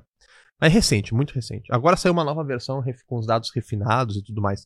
Mas qual é o, o grande big deal disso daí? Que é o foi a primeira vez que se... Porque buraco negro, o que que acontece? O Einstein publica a teoria da relatividade, a segunda parte, ali em 1915, a teoria da re- relatividade geral, quando ele propõe essas, pro- eh, faz essas propostas radicais, digamos assim, de ideias radicais, de que massas provocam distorção do espaço-tempo, etc. Ele, ele, pro- ele publica nessa teoria o que a gente chama de equações de campo de Einstein. Essas equações, os caras começam a pegar essas equações e trabalhar com elas, jogar valores e encontrar soluções teóricas do tipo assim, olha, existe aqui uma possibilidade que se tal coisa acontecer, se tal parâmetro atingir tal valor, massa tal, raio tal, a estrela não vai emitir nenhuma luz. Começou a chamar estrelas negras, ou seja, a gravidade vai ser tão forte, a gravidade vai ser tão intensa que nem a luz vai conseguir escapar a partir de uma certa distância se se aproximar, tá? E aí nasce o buraco negro, digamos assim, a previsão teórica do buraco negro. E durante muito tempo, a- o Einstein estava tão à frente, tão à frente no tempo dele que a maioria das previsões da relatividade, até que tem coisa que a gente está provando 100 anos depois. Ah, só foi ter tecnologia para provar agora. Só que os caras começaram depois, mais para frente, décadas e décadas depois, começaram a perceber a questão do buraco negro. Ah, os efeitos não conseguia se enxergar o buraco negro diretamente, mas tu conseguia perceber o efeito do buraco negro nas suas vizinhanças. Então os caras começaram a observar o centro da galáxia, não enxergavam o buraco negro no centro da galáxia, mas enxergavam estrelas que vinham assim que nem uma flecha, porque tem várias estrelas orbitando o centro da galáxia. Elas vinham que nem uma flecha assim, e do nada pum, mudavam absurdamente de direção e faziam uma órbita muito veloz e, e- e muito elíptica, tá? Em torno de um ponto que não tinha nada. E não se enxergava nada. Então tu tava medindo o efeito gravitacional. E aí os caras lá faziam as contas, vai, estrela de tal massa pra vir com tal Aquela velocidade. foto clássica do buraco negro, então, é, um, é uma criação. Não, Aquela, calma. aquela coisa roxa que fica ao redor e tal, e no meio pretão, e tá tudo sendo ah, não, chupado. sim, sim. Aquilo é um tudo- teatro. Sim, pra, é pra- tudo- pra é- exemplificar. É tudo que é o que chama é, um nome, representação gráfica, né? Isso, é. Alguém vai lá e desenha um artista. Representação desenha, mas gráfica. Tudo aquilo, que Ou- aquela imagem mental que eu tenho do buraco negro é, não Interpretação- existe. Mas a imagem Calma. que tiraram é igual. Calma. Não é. Calma. Não é, não. Vamos chegar lá. Calma. Não Não é vai- igual. Claro A não do é igual. filme também. Ah, o Star Wars me ensinou, me mostrou outro Ah, buraco Star Wars negro. não mostra buraco negro. Ah, tem sim, não tem? Tem Cara, até barulho ó, no, vamos lá. no vácuo no Star É, Wars. tem, tem fogo, tem Ah. explosão com fogo. Tem. Já que tu tá falando das imagens, das representações gráficas. tá? O filme Interestelar, tu viu? Vi. Tá. Não tem um buraco negro nesse filme? Tem. Tá. Esse filme, ele. Toda a parte de física, de relatividade, ela teve a consultoria de um, de um físico chamado Kip Thorne. Tu, tu quer saber sobre a física do Interestelar? Pesquisa esse nome, Kip Thorne, que, Que, o cara. aliás, é um filmão, né? É, um baita filme. Baita Cada vez filme. que o cara assiste, ele enxerga É, é muito bom. E os tem o Gargantua, que é o buraco negro desse filme. O Gargantua que tá lá, lembra do planeta de água? Claro que joga ele atrás das prateleiras. É. O planeta d'água tá orbitando um buraco negro. Esse buraco negro, ele foi gerado por computador para o filme. Porém, eles, eles rodaram isso em super. Para fazer essa imagem do buraco negro, eles rodaram simulações, eles fizeram simulações usando dados reais. Tá? Para fazer a simulação. Esse buraco, inclusive o buraco negro do filme Interestelar gerou artigos científicos para estudar o comportamento, para fazer simulação, para estudar o comportamento da matéria que está em volta do buraco negro. Então o buraco negro do do filme Interestelar, ele é sim uma representação gráfica, ele é gerado por computador, mas ele não é 100% artístico, tá entendendo? Porque ele é gerado a partir de dados reais e, e ele é uma simulação, tá? Bom, a foto, que é uma foto, uma imagem real do buraco negro, é essa de 2019, que eles usaram um telescópio, que na verdade usaram um conjunto de telescópios. O que, que acontece? O buraco negro que eles fotografaram, eles fotografaram dois. Eles fotografaram o M86, eu não sei se é M81 ou M86, mas é um buraco negro gigantesco que está a vários anos-luz de distância, e fotografaram o Sagitário A estrela, que é o buraco negro que está no centro da nossa galáxia. São ambos buracos negros supermassivos que estão no centro de galáxias. No caso do Sagitário A estrela, no centro da Via Láctea. Tá? Uh, esse M86, uh, ah, ele é muito maior que o Sagitário A estrela, ele está muito mais longe, tá? Mas há uma compensação que ele acaba ficando praticamente do mesmo tamanho. A vantagem de usar ele como alvo é que ele é um buraco negro extremamente ativo. Isso significa o quê? Que ele está constantemente engolindo estrelas. Ele é ativo. Ele é ativo, tá? Então ele está engolindo estrelas e isso gera aquele, aquele disco em volta do buraco negro que a gente chama aquilo de disco de acreção. Aquilo é a matéria que está girando em torno do buraco negro, fora do horizonte de eventos ainda, ou seja, fora daquele. Visto muito de longe. É, visto fora do horizonte, visto muito de longe. E, só que essa matéria, gira, aquilo ali é tão rápido, gira tão rápido, a velocidade é tão grande, tá? Que aquele, aquele gás, aquela poeira daquela estrela que foi engolida, superaquece e fica super luminoso. Emite muita radiação. Emite muita, muita radiação. O que tu enxerga, na verdade, o que tu detecta é a radiação do disco de acreção. E a gente diz que a gente, a gente vê a sombra do buraco negro, porque o disco de acreção está em volta do buraco Sim. negro, e no buraco negro tu não, tu não vê luz nenhuma. É que nem porque... logo de metro. É. Hã? nem logo de metro que o N tu só vê por é. Ah, entendi. a sombra, exatamente tu vê a tu vê a sombra do buraco negro. Tu enxerga, tu fotografa o disco de acreção em volta do horizonte de eventos, que é aquele ponto que nem a luz escapa, então tu não enxerga, tu não recebe informação nenhuma, tá? Foi a primeira vez, só que qual é a grande dificuldade de fotografar o buraco negro? Primeiro que ele está muito longe. Esse M86 está absurdamente longe, tá? Quanto mais longe um objeto, maior tem que ser o teu telescópio para fazer uma imagem nítida, para ter poder de resolução capaz de fazer uma imagem nítida. Porque que os caras falam assim, ai, por que, que se, se o homem foi para a Lua, por que, que não aponta o melhor telescópio e tira lá uma foto da bandeira que pregaram na superfície da Lua? Cara, porque o, o telescópio teria que ser praticamente do tamanho da Terra. O espelho do telescópio teria, teria, teria Isso é uma baita pergunta. Teria, ter, teria que ser praticamente do tamanho. Cara, fazer foto da Lua é, é uma bosta. É, só com o Xiaomi. É do jeito certo, né? Dá para fazer. Mas o telescópio teria que ser do tamanho da Terra, tem, tem um espelho do tamanho da Terra para conseguir ter resolução suficiente para identificar uma bandeirinha na superfície da Lua. A mesma coisa acontece, apesar do buraco negro estar muito longe, ele tem no céu um tamanho muito pequeno. Tu tem que ter um telescópio muito, muito grande, do tamanho da Terra, para fotografar. Aí que eles usaram o telescópio, esse o, o telescópio Horizonte de Eventos, o EHT, o Event Horizon Telescope, ele é um, um telescópio, na verdade, eles usam um artifício, que eles têm telescópios espalhados pelo mundo todo, tá? E usam a circunferência da Terra como espelho, mas eles têm, eles estão usando o telescópio nos Estados Unidos, eles estão uhum, usando na África sim. do Sul, na Austrália. Estão compondo uma imagem. Estão compondo né? uma imagem, exatamente. Que ele está simulando um telescópio do tamanho da Terra. Certo. Tá? E isso, cara, é. gera uma, uma a, a quantidade de dado que isso gera. Uhum. Pra ter uma noção, um dos telescópios estava na Antártica. Tá? Um dos telescópios que participou do, do projeto. Ele estava na Antártica. É tanto dado que ele gera que era mais rápido é, esperar o inverno acabar, botar os HD num avião, voar o avião até os Estados Unidos para desembarcar os HD com as informações do que mandar pela internet, entendeu? Não, não ia dar tempo. É, e aí, ah, todo o processamento, etc. O, o Sagitário A estrela. Ele... Manda em PNG a imagem. É, em PNG. é mais pesado. Imagina, lembra na, na, na, na, na internet de escada que a imagem ia Seu quadriculada. download vai ia levar 99 aparecendo, anos. ia aparecendo aos poucos assim. Pá, ó, ô, meu, punheta, muito punheta pra 50% de fotos só eu já bati, cara. e eles tiveram que Punheta juntar, pra pescoço. né? Cara, parecia as tetas, No não pescoço. no pescoço tu já tava. Tu já Já tava. tava entregue. Cara, e o que Casar. que, o que que acontece, velho? O- Tá, beleza, vamos lá. Buraco negro. Universo, tecido. Adoro essa, essa, essa, essa visualização do tecido da existência, do tecido do espaço-tempo. Porque dá uma ideia mesmo de que há um pano, né? E o Uhum. buraco negro é um rasgo nesse pano. Né? Sei lá. é, Ou não, ok. Ou um buracão. merda. Mas deixa eu chegar na pergunta. Tá. Aí tu não precisa corrigir as, as, as merdas que eu falo. Vai ser provável. É, mas vamos lá. O cara que cai ali dentro, aquela, transfo aquela, que- aquela energia, aquilo, aquilo tá. vai- o cara vai ser reduzido, ele vai ser consumido, ele vai ser transportado, é uma massa que amassa ele. O, Uhum. o que que há? O que que acontece? Cara,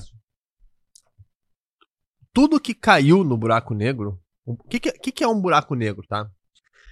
Ele é ah, o cola- uma massa colapsada sobre si mesmo. Tá? O buraco negro é uma massa gigantesca, num concentrada. E, e cara, e tu tem buracos negros de bilhões e bilhões de vezes a massa do Sol. Arquivo zipado. É Ah. arquivo- É, ele é um zip da massa, tá?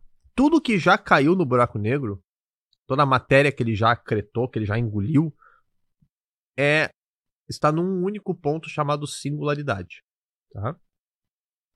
Ninguém nesse ponto, as leis da física não sabem descrever o que, que acontece nesse ponto, tá? O que que tem lá, como é que a física se comporta, não se sabe. Mas o que se sabe é que toda a massa tá lá. O, o buraco negro é um pontinho. O que se mede como tamanho do buraco negro, a- a- tamanho de buraco negro, é massa e tamanho do horizonte de eventos. Porque a singularidade é um pontinho. Tu imagina toda a matéria que ele já engoliu, milhões e milhões de sóis, num único ponto, tá? Então exatamente o que tá lá, o que que se comporta, como se comporta, cara. Se vai pra algum Mas lugar, tem- se não vai pra algum É. lugar. Tem- tem umas Existem aí teorias que pode ter, que um buraco negro pode ser a conexão e lá do outro lado tem um buraco branco, mas buracos brancos nunca foram detectados, etc. Que é o tal do buraco de minhoca. Não, não, Não outra tem nada a coisa, ver. Não, não. Poderia ter um buraco de minhoca associado, enfim. Mas o, o buraco negro é isso. Ele é, um, ele é um elemento de densidade infinita. Por quê? Porque ele é uma massa num ponto de volume zero. Então ele tem densidade infinita e isso gera uma gravidade gigantesca, uma gravidade que ah, ah, irresistível que nem a luz consegue escapar. Deve comer muita gente, né? Ah. cara? Ah, ajuda. E também tem outra Cara, parada. O buraco isso. negro é, é meio chatão, às vezes, pra falar sobre curiosidades, porque ele é muito fascinante, mas tem, por exemplo, a estrela de nêutrons, que é basicamente pegar o Everest, transformar numa colher e botar numa colher, é a densidade dele. E tem uma sopa de. Eu queria perguntar sobre para mais detalhes. Dentro, dizem que né, dentro da estrela, da estrela de nêutrons, o, núcleo dela é uma sopa de, de- Não é nem de átomos, é de quarks, né? É, é o de, sub, de sub- partículas subatômicas, é, é, o, é, é o- é o mais. É um átomo derretido que é no meio ali. de- É, cara, a estrela de nêutrons tem. Cara, eu, eu, eu li pouco sobre o interior de estrela de nêutrons, assim, pra. Mas basicamente, o que, que. A, na, a gravidade da estrela de nêutrons também é extremamente intensa. Tá, mas por que, que uma estrela de nêutrons é diferente de uma estrela normal que eu olho quando eu abro a janela da minha casa? Porque a estrela de nêutrons, o que, que acontece? Ela é. Ela é. Ela quase virou um buraco negro. Tá? Tu precisa de muita massa. Lembra daquela. daquela da gravidade querendo compactar tudo? Ela é bissexual. Tá? pode ser o que ela quiser. Hoje em dia vale tudo. Tá? Ela, ela é uma, uma, uma, um, uma- um resultado dessa compactação gravitacional. Ela não, ela não teve compactação gravitacional intensa o suficiente para se tornar um buraco negro, mas foi intenso o suficiente para a gravidade ser tão forte que obrigou os elétrons do átomo a cair no núcleo. Tá? Os elétrons caindo no núcleo, tu vai, tu vai cancelar a carga, tu vai neutralizar a carga, a carga negativa do elétron encontra o- a carga positiva do próton que está no núcleo, e isso vai gerar carga zero, vai gerar nêutrons. Então é, é uma estrela de nêutrons por isso. Inclusive se diz que algumas podem ter núcleo de diamante, alguma coisa assim. É, uma loucura. Por causa da, por causa da, da supercompactação.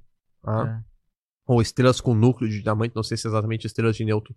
Mas a estrela de nêutrons, ela quase virou, ela quase foi um buraco negro. Quase foi. Ela, digamos assim, Ela é o, o- a etapa antes do buraco negro. Se a estrela fosse um pouquinho, essa Se estrela. desse uma se a forçadinha, estrela, cedia. é, se a estrela original, se a estrela original fosse um pouquinho mais massiva, ela teria virado um buraco negro. Tu, Né? tu, tu curtia aí naqueles detec- detectores de neutrinos, por exemplo, aqueles lugares que é Ah, tudo com de. Ah, ser muito Eu já fui pro LHC, né?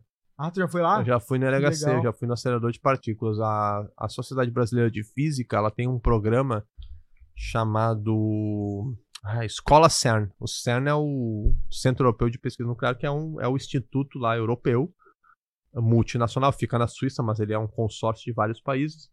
É, ele era, inicialmente ele é o Instituto Europeu de Pesquisa Nuclear, mas hoje em dia, né, a gente já está muito a- a- a- abaixo do núcleo, no sentido, a gente já penetrou muito mais, a gente fala de física de partículas hoje, o núcleo já é muito grande para a física que se faz hoje na física de partículas, o núcleo já, já é parte do passado, mas quando ele foi fundado, lá nos anos 40, 50, era a física que estava em voga ainda, a física nuclear.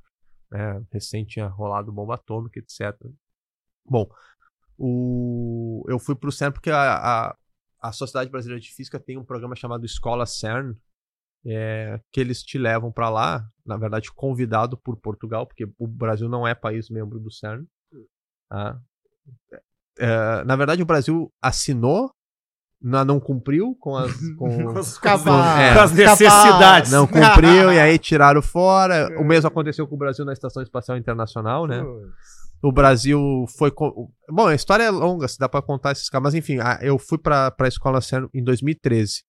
Portugal convida. O, o- Portugal tem uma vaga, lá, como Portugal é membro, Portugal tem, tem vagas lá pra esses cursos de aprimoração dos seus professores, até de ensino básico, ensino Hum. fundamental, ensino médio. E Portugal abre, convida os países falantes de língua portuguesa. Então. Foi tu e um angolano. É, não, tinha, tinha gente da Angola, tinha gente de Moçambique. Moçambique, tinha, tinha. É, o Brasil, claro, é o país que mais, mais gente tem, até pelo tamanho. E eu me lembro que foi, foi em 2013. Tinha que aplicar uma. Pra, pra tu ser selecionado. Todo ano, todo ano tem, acho que nos anos. Evidentemente, nos anos da pandemia não teve, mas esse ano tá rolando. Eu não sei se ainda tá rolando inscrição. É para professores, é para professores licenciados em física é, fazerem um curso de aprimoramento em física de partículas, que é a física que os aceleradores estudam. E eu fui selecionado em 2013. Eu- tu tem que mandar um programa, um projeto de como tu vai usar, porque o objetivo deles é divulgar a física de partículas, o trabalho do CERN, etc.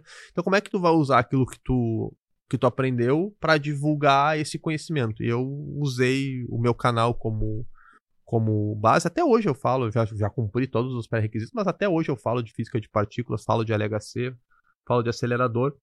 E, e eu fui para lá em 2013. E eu dei a sorte de naquela, naquela época que eu fui, foi em agosto de 2013, o LHC tava desligado, porque ele não fica o tempo todo funcionando. Ele, Ah, tu caminhou lá dentro. eu caminhei lá dentro, eu fui no túnel. É eu quente fui, ou frio lá Eu fui, não, é a temperatura normal. Well, é assim, quando não tá funcionando, né? Sim. Porque o, o acelerador em si, como ele funciona com, com supercondutores, ele tem que estar resfriado a 1,8 1,8 graus acima do zero absoluto. Ele é resfriado com hélio líquido. Imaginei, é um bagulho gigantesco, são du- 200, é, 27 quilômetros de circunferência. A maior máquina. né? A maior máquina, a, mais, a maior e mais complexa e mais cara. Mas não sei se ainda tá no. Se o mais caro ainda tá Hum, na, no ranking. Talvez. Mas a maior e mais complexa máquina já construída. Eu, É eu, é eu me lembro, eu me lembro do, do, do CERN, quando eu lembro do CERN, eu lembro muito daquele final do MIB 1, né? Que é o lance das, das galáxias dentro de tubos de ensaio lá. de que tu subir, tudo ah, de tu. Porque, porque eu me lembro muito, dentro da minha ignorância, da capacidade do CERN de chocar átomos, Uhum. né? De simular o que teria sido um Big Bang, talvez, numa eventualidade. Uhum. Faz sentido isso? É, Pode acontecer um choque ali dentro do CERN que gere uma, uma situação parecida com a do Big Bang e o mundo inteiro seja engolido por esse negócio. Não, não. Improvável. Cara, Cavalo, essa, improvável. essa, essa, essa aí é clássica. Mas assim, eu, quando, quando eu voltei do CERN, eu dava uma palestra. É... Cara, como é que era o nome? Esqueci o título da minha palestra. Mas era alguma coisa do tipo assim, a, a pequena máquina de universo. Alguma coisa assim. Hum, Tá. legal.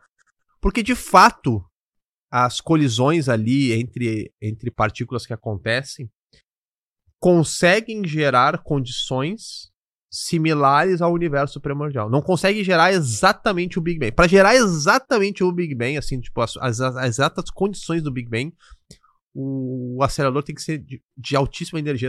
Uma vez eu vi um cálculo, os caras estavam falando que o acelerador tinha que ter o tamanho da galáxia. Assim, um negócio assim, para ele conseguir gerar essa energia. Mas tu consegue gerar uh, partículas, por exemplo, e estados físicos da matéria que só existiram instantes após o Big Bang. Um deles é o plasma de quark e gluons. Quarks são partículas fundamentais uhum. que constroem os prótons e os nêutrons. Tá? Cada próton e cada nêutron são constituídos por três quarks. E os gluons são as partículas que, digamos, colam os, os quarks. Por isso, olha o nome, gluon. Sim, de glue, de, de cola. Glue, de glue, de cola. E essas partículas, os quarks, hoje em dia, eles não existem uh, livres. Ou seja, eles não existem individualmente. Todo quark está associado em trio com outros dois. Trisal. É, sempre de trisal, exatamente. E o, e o, e o, o quark, acontece uma coisa que quando tu tem lá três quarks e eles estão trocando gluons entre eles. Mantendo o trisal, mantendo a interação. Relacionamento aberto. É, relacionamento aberto. Mas é aberto até Mais ou menos, ali, né? né? Só Mantém três. três, certo. Só nós três, entendeu? Tanto é que se um começar a se afastar, alguma força começar a afastar, o que que acontece com a maioria das coisas? Tipo, força magnética. Quando tu começa a afastar, começa a ficar mais fraco. Dois ímãs tu começa a afastar, começa a ficar mais fraca a força entre eles. Força gravitacional começa a se afastar da Terra, a força gravitacional que a Terra exerce começa a diminuir. A força que mantém os quarks coesos é o contrário. Se os quarks começarem a se afastar, a força vai aumentar para impedir que eles se separem. E essa força se manifesta em gluons. Então eu tô aqui, a gente tá trocando gluons, gluons, gluons, gluons. Se daqui a pouquinho o Arthur começar a fugir, a troca de gluons vai se intensificar e vai falar assim: não, volta para cá. Volta para cá, porque tu tem que existir entre os. Gluons só existiram livres, sozinhos, sem estar associados com outros três, momentos após o Big Bang. Tá? Os gluons existiam numa sopa de gluons livres, com, de gluons, de quarks, perdão, os, os quarks só existiam livres uh, nesse momento logo após o Big Bang. Mas momentos tipo, mesmo, momentos, né? momentos Micromilésimos, mesmo, assim, momentos coisa mesmo. E era um estado físico chamado que, se- que é chamado plasma de quark e gluons, altamente a temperatura altíssima e tão alta que os, os quarks não conseguiam se unir. Aí conforme as coisas foram esfriando, Uhum. né, os quarks foram podendo se agrupar e nunca mais existiram, digamos, ah, naturalmente, É. por fenômenos naturais, de forma livre. Em aceleradores de partícula, tu consegue produzir energia suficiente para produzir temperaturas altas o suficiente para produzir esse plasma de, de quark e gluons. E era só hidrogênio e hélio, né? Ou não sei se teto- nem hélio, mas Um era pouco- só hidrogênio. Ah, até hoje, né? ah, mudou É. pouco, né? 90 e pouco. É, 99. até hoje o universo ainda é 75% hidrogênio. Ah, 75. Mas é, 75. o fascinante, Arthur, é o seguinte, tá? Era só gás. E o gás foi se aproximando, gravidade. Foi se aproximando, foi se aproximando por muitos milhões de anos. Até que. Milhões, bilhões, sei lá. E aí até que. Milhões. Brum! As primeiras estrelas de hidrogênio puro. É, por aí, é, né? tu, tu começa assim, ó. Ah, gás quente não forma estrela, tá? Eu vou pedir 30 segundos porque eu preciso ir no banheiro. Tá. Claro. Gás Sigam aí. Tá.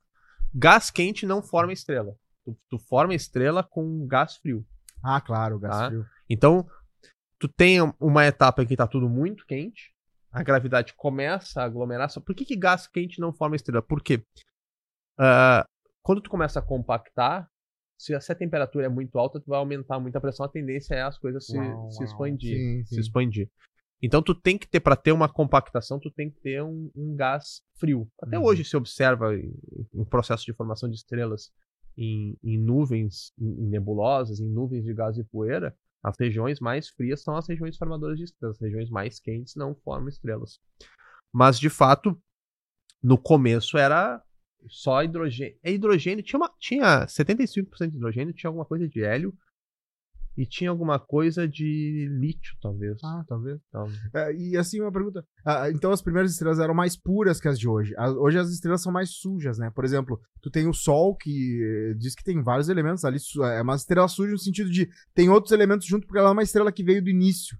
Ela não é uma estrela primor- primordial, não sei qual é o nome que se usa. Entendi. E aí uma coisa fascinante que eu que, que, ah, que acontece é o seguinte: a- a- a- as estrelas que fizeram surgir os outros É. átomos. É, é a famosa frase do Os Carl Sagan, né? né? É os outros átomos, os outros elementos.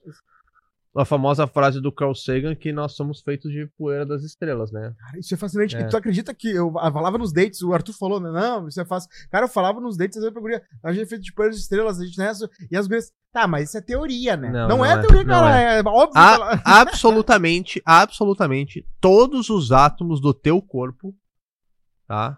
Um dia estiveram dentro de uma estrela. Somos todos poeiras das estrelas, é disso É, que a gente tá falando. É, É, exatamente. Absolutamente todos. Porque o que que acontece? É, o Big Bang, ele formou inicialmente só esses três tipos de átomo. Hidrogênio, hélio e alguma... Cara, o terceiro, eu não sei se é o lítio, é o terceiro da tabela periódica, eu sou péssimo pra isso. Mas acho que é lítio. Residual ali, É. residual. É, é, uma- é um percentual muito pequeno, tá? Lembra que eu fui contando do processo da, da evolução das estrelas? A estrela começa a fundir hidrogênio e hélio. Hélio e carbono. Carbono, tanana, vai indo. Nitrogênio. Até o ferro, até o ferro, foram átomos produzidos no interior das estrelas. Hidrogênio, hélio, lítio no Big Bang. Todos os outros átomos foram, até o ferro, produzidos no interior das estrelas, tá? Mas o ferro não é o elemento mais pesado da tabela periódica. Tem chumbo, tem ouro, tem vários outros, tá? Quando, como a estrela não consegue fundir hélio em algo maior, quando que se formam os, os, os elementos mais pesados? Na explosão das estrelas. Nesse momento em que a estrela explode, especialmente as estrelas mais massivas, que explodem em supernova, que é uma, uma explosão mais energética, aí nesse momento essa energia consegue fundir o ferro em outros elementos e em elementos mais pesados e formar ah, esse, toda, toda a nossa tabela periódica. Toda a nossa tabela periódica, com exceção dos três primeiros elementos, foram formados no interior de estrelas. Então, como a vida é baseada em carbono, é basicamente carbono, nitrogênio, tá? tudo que está no teu corpo um dia teve no interior de uma estrela.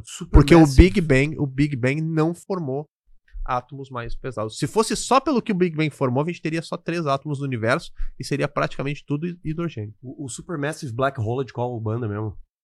Tem um disco chamado Super Supermassive Black Hole. Deve ser de metal. Cara, Não, não tem é não. uma. O, o- tem o. Não é metal, não. Eu acho que é aqueles ingleses lá, Block Party, pode ser. Ah, não sei, mas tem a, o Soundgarden tem o Black Hole Sun, né? Tem o Black Hole, que é um sonsaço, Ah, né, velho? Que foi a música que estourou eles, acho que foi a primeira Eu foi acho o que primeiro é, hit. eu vou né? dizer que talvez seja o, maior hit do Soundgarden. É, é, o Black Hole Que Sun. outro que tem do Soundgarden? Eu nunca parei. Mas é Seattle, né? É, é. é Aliás, grunge. o grunge só existiu em Seattle, Só- né, cara? existiu. Qualquer coisa fora de. Seattle que se diz grunge não é grunge, né? Não, não é. Vai tomar no Só cu. existiu. E, e outra, né? Quem é, que, quem é que do grunge ainda sobrevive? Porque Cara, o Chris Cornell, morreu, né? o Kurt Cobain, o cara lá do Audio Slave. O, o Chris Cornell. não é? O Chris Cornell Não, o Chris Cornell, o outro cara lá. Ah, velho, sei lá, o cara do Pearl Jam tá vivo. Sim, o Pearl Jam tá bem. Mandou lembrança, inclusive, vai bem.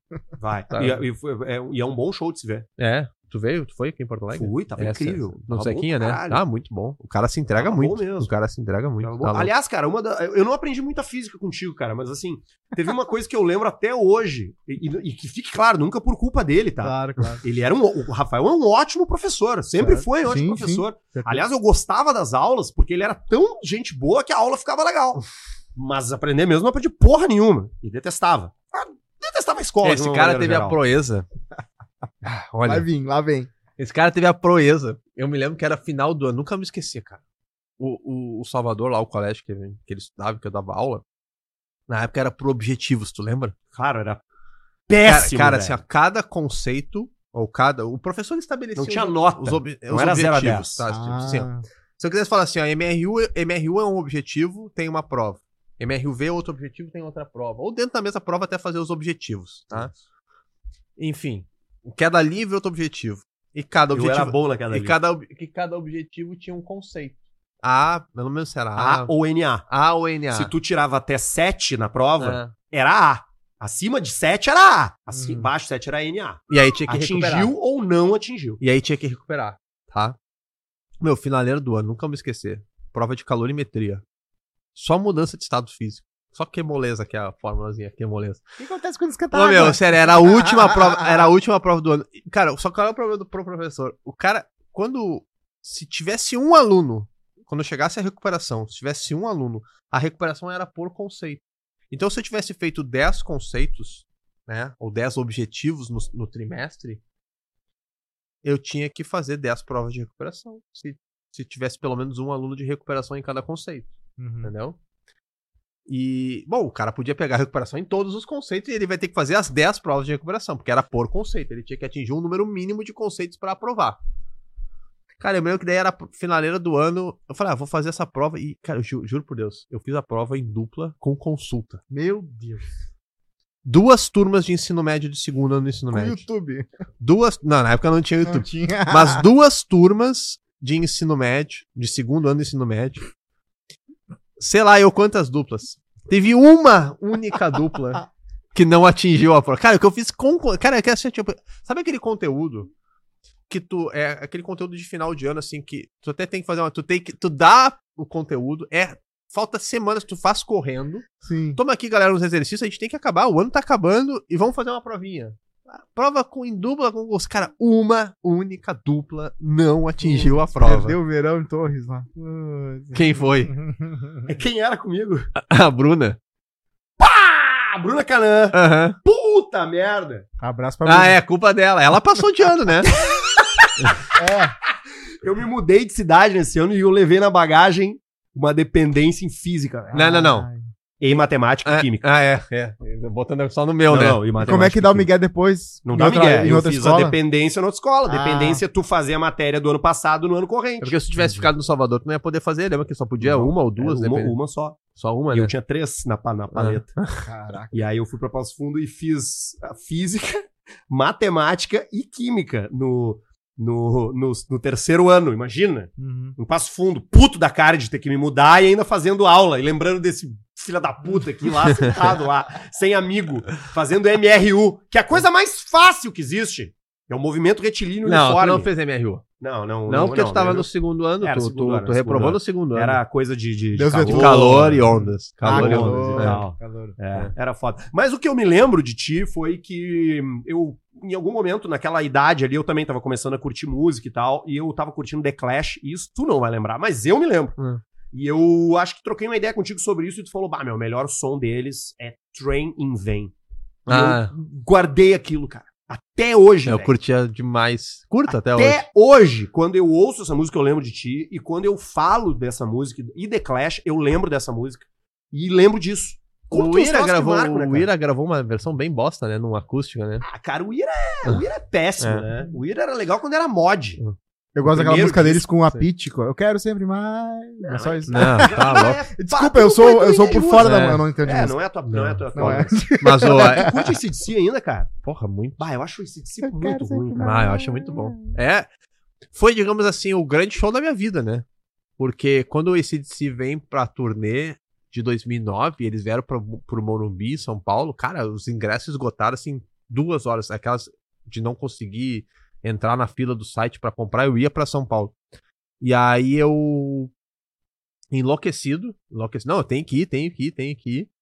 E eu consegui. Pá, Buenos Aires. Pá, como é que eu vou conseguir Buenos Aires? Cara, peguei uma. Achei uma agência que tinha uns pacotes de voo, hotel, transfer e ingresso pro show de Buenos Aires. E, cara, peguei e fui. É que, é que eu acho que tu, é que eu acho que tu pendeu mais pro hard rock, metal, se pá, Cara, né? depende, velho. Uma não, pegada mais, mais assim, mais não riff, necessariamente. Tipo, tipo assim, hoje, se tu faz, tipo, ah, qual é o cara que tu mais escute, mais curte escutar e já faz tempo que é isso, assim. ah, é o Neil Young.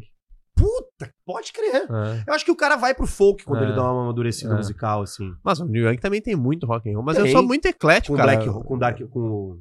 Eu sou muito eclético. Eu, eu escuto, ainda escuto. Eu falei brincando, mas eu ainda escuto Legião Urbana de vez em quando. Mas aqui que eu tá tocando, tá- qual é o- a playlist que eu baixei essa semana no Spotify pra escutar na academia? Hum, O Sabotagem. pode crer. Boa Sabotagem. Tipo. E eu Menino curto. Leblon, Vermelho É, Batom, é. Francisco John malhando na praça. Exato. E eu curto, assim, eu sou, bastante eclético, assim, em relação à, música. Mas, cara, tem uns bagulho que eu não consigo. Ontem mesmo tá minha. Eu tô dando essa semana lá no curso. eh, eu tô dando as aulas de acústica. Aí eu começo a falar de, de som e de música, daí eu começo a perguntar pra gurizada, né? Que eu começo a fazer minhas referências, né? Ah, porque agudo é o Brian Johnson. Daí o pessoal fica assim. Não, o Robert Plant. Hã? Eles não entendem. Eu, "Então, o que, que vocês estão escutando? Aí a, a minha aluna fala assim, Veig. Eu Caralho. É, exato. Sim. Essa é também- exatamente. Quem? Meu, eu, a primeira coisa que eu entendi foi vape, tá? Aí depois eu entendi. Ela, ela repetia várias vezes vague, vague. Tá. Aí eu. Ah, não, vague, tipo, de vago. Sei lá, vague em inglês. Fiz uma tradução literal. Uhum. Meu, eu fui procurar. Vague, não achava. V-A-G-E, não achava. aí comecei. Não, aí o Spot, pela sugestão do Spotify, caí no Vague. V-E-I-G-H. Trap. Meu, não Ah. consegui, velho. trapzinho. Mas não consegui passar de 30 segundos de cada música. Isso que eu sei que tu é um cara que entende que o fenômeno musical transcende isso, né? No sentido de melodia. Ah, sim. O cara consegue ver valor. Agora, realmente, cara. Mas gostar? É difícil, né? Porra. eu- Mas sabe que eu vi uma música, cara? Eu, eu nunca. Eu não gosto de sertanejo universitário, não é minha praia, nunca foi. Mas esses dias, velho, eu ouvi uma música que eu achei tão bonita, velho. e Me bateu, assim, que é dessa menina, Marília Mendonça, essa que morreu. Ah, da chama estrela, né? A da estrela, Não né? faço ideia. Caiu no meu. Caiu pra mim, não lembro por quê. Eu tava me- ouvindo coisas e caiu aquilo ali. E, puta, cara, eu achei aquilo tão legal, assim, escutei aquilo e me. me- achei a letra, achei bem feita, a melodia é legal, uma coisa meio tropical. E tem estrela na letra, né? Não é aquela de quando tu vê uma estrela, não é aquela música? Não, não, acho que não, cara. Ela tá reclamando que o cara tá comendo todo mundo, não Bom, saber Arthur é, o Arthur é religioso no Spotify. O Arthur, eu entro É. no Spotify, abro, tá sempre Arthur, ouvindo uma música. assim. Ah, eu ouço muita música, né? Eu- tu não tá nos comprando disco mesmo, cara. Cara, não tô, velho. Ah, eu, eu cansei Tem dessa muita função. coisa, né? É. É uma merda pra mudança, né? É, disco é a pior coisa pra levar em mudança. Ah, né, eu cara? cansei dessa função de, de ficar escutando. É que também eu tô escutando, eu escuto muito música quando eu tô na academia, assim, ou no carro. E. E quando eu tô fazendo, trabalhando em casa, fazendo aqueles trabalhos que não exige muita concentração. Eu não consigo trabalhar lendo, escrevendo, ou até montando os materiais do E- meu e- curso. eu não e- consigo trabalhar com música. E, cara, dentro desse universo, assim, até pra gente já se encaminhar, porque, assim, é- é a primeira vez que a gente vara uma hora e meia aqui de papo, de tão bom que tá a conversa. Eu não quero te segurar, não quero segurar o Barreto, que Não. vai ser pai daqui a seis minutos, e nem o Cosma, que precisa ir pra casa fumar maconha. Mas, é... O que que tu sugere, assim, dentro desse universo que tu, que tu faz parte, que tu trabalha, que tu divulga, de série, velho, ou filme, pras pessoas assistirem? Pode ser naquela óbvia, porque eu tenho certeza que tem gente aqui que Porque nunca não- viu. Ah, tá. Filme tem que ser interestelar. Vai pegar assim, um filme interestelar tem que ser. Tem que ver, é um filme obrigatório. Mas, cara, filmes de ficção científica tem, tipo. É... Como é que é o nome daquele dos, dos alien... Do, não, chamado. Puta, cara. não, chamado. Não. Ah, Que é da sobre linguagem. Sobre linguagem. Puta, Ah, é filme a é chegada, a chegada. Aquele Chegada. É, Maravilhoso. a chegada. Puta, tá? aquele filme é incrível. Eu ia falar e não quis falar porque eu achei que ele se distanciasse do lance o todo. primeiro da- herói de um filme Não, que é, é, muito linguista. bom. É muito bom, cara. Muito bom. É muito bom o filme. Até Acho- pro cara ter uma, ter uma, uma concepção diferente do que, que é vida, né, É. velho? É muito massa esse filme. Cara, isso clássicos, né? O Blade Runner Sim. é obrigatório. É um baita de um clássico. O. Inclusive o, o Duna, eu gostei. O pessoal, é. Eu No- o gostei. novo? O novo, é. Gostei o, também. O gostei do Eu acho novo. que ele tem seu público, Duna. Vai sair. Só, mas é uma baita, é uma space opera foda, né? Uhum. Vai sair o- a, a continuação agora. O Duna, eu li o livro. é, tô, tô ansioso pra ver a, a, a continuação.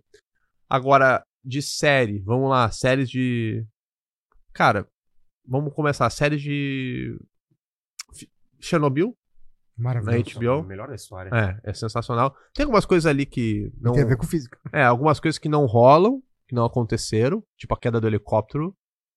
Sabe quando o helicóptero sobrevoa o o reator? helicóptero bateu num, num cabo. É, na, no, na no mundo real, na, na situação real, o, o helicóptero bate num guindaste. No Chernobyl não é assim? No, no- no que eu vi ali no Chernobyl, é, o, que, eu- o que eu lembro é porque a- eles deram a ideia de que a radiação corroeu o. Mas, cara, assim, ah, tem um fundo de verdade, tá? O, quando, quando o reator. O, o reator que explodiu de Chernobyl foi o reator 4. Quando o reator 4 explodiu, ele jogou destroços radioativos, barras de grafite, tem barras de grafite que ficam enterradas. Eles, eles usam barras de grafite para controlar a intensidade da, da reação. Quer reduzir a, rea- a reação, enterra as barras de grafite no reator, quer aumentar a reação para produzir mais energia, tira as barras de grafite do reator. Então essas barras de grafite estão em contato direto com, com, a, com a radiação. Quando o reator explodiu, destroços voaram para o telhado Uhum. do reator do lado, tá? E eles precisavam limpar aquilo, porque a ideia, eles iam vedar, eles iam fazer um- literalmente um sarcófago, se chamou de sarcófago, eles iam fazer um sarcófago, vedar aquilo, só que eles tinham que jogar todos esses destroços radioativos de volta para dentro do buraco lá. Tá? Aquela cena é muito É. tensa. E aí, a radiação no telhado era tão intensa que uma pessoa podia ficar no máximo 40 segundos. Em 40 segundos ela recebia a dose máxima de radiação para a vida toda. Nunca mais podia fazer É. raio-x. Exato. Comer uma banana. Claro. E, e, e aí, o que que os caras. A, a primeira tentativa, os caras desceram aquele robô, eu não sei se da Alemanha ou do Japão, os robôs antibomba. Sabe o robô que o cara manda com o bracinho lá pra verificar? Eles queriam fazer o robô antibomba empurrar esses destroços radioativos e controlar ele à distância. Só que a radiação era tão intensa que o robô funcionava poucos minutos, os circuitos eram corroídos, teve um até que perdeu o controle e caiu do telhado. Que... Ah. E aí não teve jeito. Os caras tiveram que mandar pessoas, que foram os que eles chamaram de liquidadores, pra subir no telhado e dar uma passada. Os caras tinham que fazer um revezamento, eles vinham lá, ficava um cara cronometrando, pum, pum, pum, jogava lá 40 segundos. Mas os, Com armadura. É, mesmo assim, 40 segundos. Cara, mas uns improvisos ridículos. assim. uns improvisos ridículos. Mas, enfim, a, eu contei essa história porque a história do helicóptero ela tem um fundo de verdade, assim. Tipo, a radiação ela, ela, ela corrói literalmente componentes eletrônicos. Só que não naquele intervalo de tempo que o helicóptero passa sobrevoando. Tem, tem a imagem, né? Tem a imagem real, né? Tem, tem filmagem imagem onde real. mostra ele Tem, batendo tem. num, É, num num carro. cabo de guindaste Exato, mesmo. Exato. assim, Mas cara. na série, eu tenho quase certeza que na série eles É, dão a que tem ideia. razão. Eu Que na razão. série eles dão a ideia de que é, é a radiação que corrói o circuito do helicóptero e cai. A Dark. cena fascinante Assistiu também. Dark? Cara, assisti primeira temporada sensacional. Uhum. excelente. Segunda temporada boa, gostei. Terceira temporada tô até hoje tentando entender. Cara, chega uma hora que tem três do mesmo cara. Tem uns cursos online. Uau, velho, não, não dá. É Bah, não me vi, perdeu, vi. me perdeu, me perdeu. Vai sair agora Vi até o final. né? Vai sair agora Oppenheimer, né? Vai. eu quero muito ver em Amex. Esse aí vai ser foda. E ele- eles fizeram de um jeito que eles, eh, eles, só, eles não explodiram uma bomba atômica, mas eles explodiram um negócio tão absurdo É. que simula os efeitos do Simula, cogumelo, é, né? porque os caras Eu quero pra- muito ver isso. pra ter o efeito real, efeito prático. E- Esse filme vai ser, vai ser foda.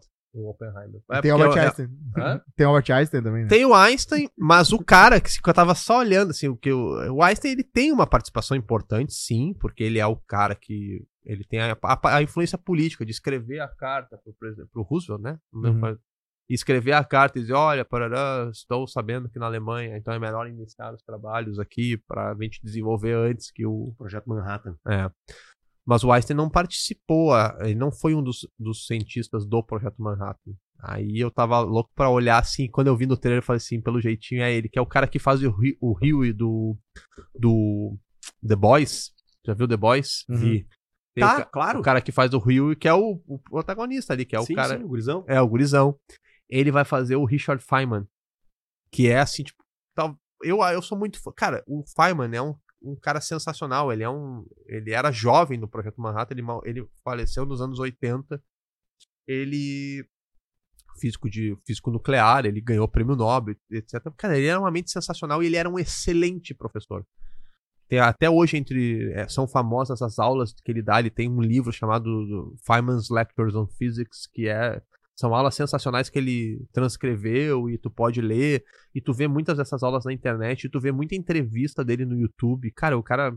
Ele tem uma capacidade de explicar e de fazer analogias sensacional. Então bota, bota Richard Feynman no YouTube e, e, e- e assiste tudo sobre ele. Ele foi o cara que. Ele, ele foi um dos cientistas que resolveu o- a questão do, da explosão da Challenger. Em 1986, lembra do ônibus, do ônibus espacial que explodiu? Ele estava na comissão de investigação e ele foi um dos caras que, que fez parte da solução. Tudo bem que teve uma questão ali de, de receber informação. Olha, a NASA estava sabendo que aquela peça não estava funcionando, que era, a borra, era o, que, o que ferrou na, na Challenger. Num ônibus espacial, o ônibus, evidentemente, é a nave. Todo o resto, aquele tanque laranja gigantesco, aquele míssil laranja, e os dois laterais brancos, aquilo tudo é combustível. Tudo. Só pra fazer o troço decolar. Pra conseguir a velocidade suficiente pra escapar e entrar em órbita. nesses tanques, a NASA sabia que tinham. Como eles constroem os tanques em seções circulares e depois montam, eles, entre uma seção e outra, eles botavam anéis de borracha de vedação para não escapar. E eles sabiam já, já tinham recebido dados da engenharia, da- que essa peça de borracha, sobre baixas temperaturas, ficava esfarelava, ficava quebradiça. E, e- e estavam falando, ó, não lança, não lança, vai dar merda, não lança, vai dar merda. Só que a NASA tava com a corda no pescoço, o Congresso cobrando, porque o ônibus espacial era muito caro, eles não estavam conseguindo fazer o número de lançamentos necessários, né, programado. E aí eles resolveram lançar mesmo assim. E por uma coincidência bizarra, os caras lançam da Flórida, né, no Cabo Canaveral, na- no, no Kennedy Space Center. E, e naquele dia fez menos 5 graus na Flórida, que é uma temperatura muito baixa. O ônibus espacial amanheceu todo congelado. Todo congelado. Imagina que o cara chegou Ah. lá, olhou aquilo e pensou. E, não, e internamente tem um. Cara, vejam. Essa é uma outra recomendação, então, já que a gente tá falando de recomendações. Tem uma, uma minissérie de quatro episódios na Netflix.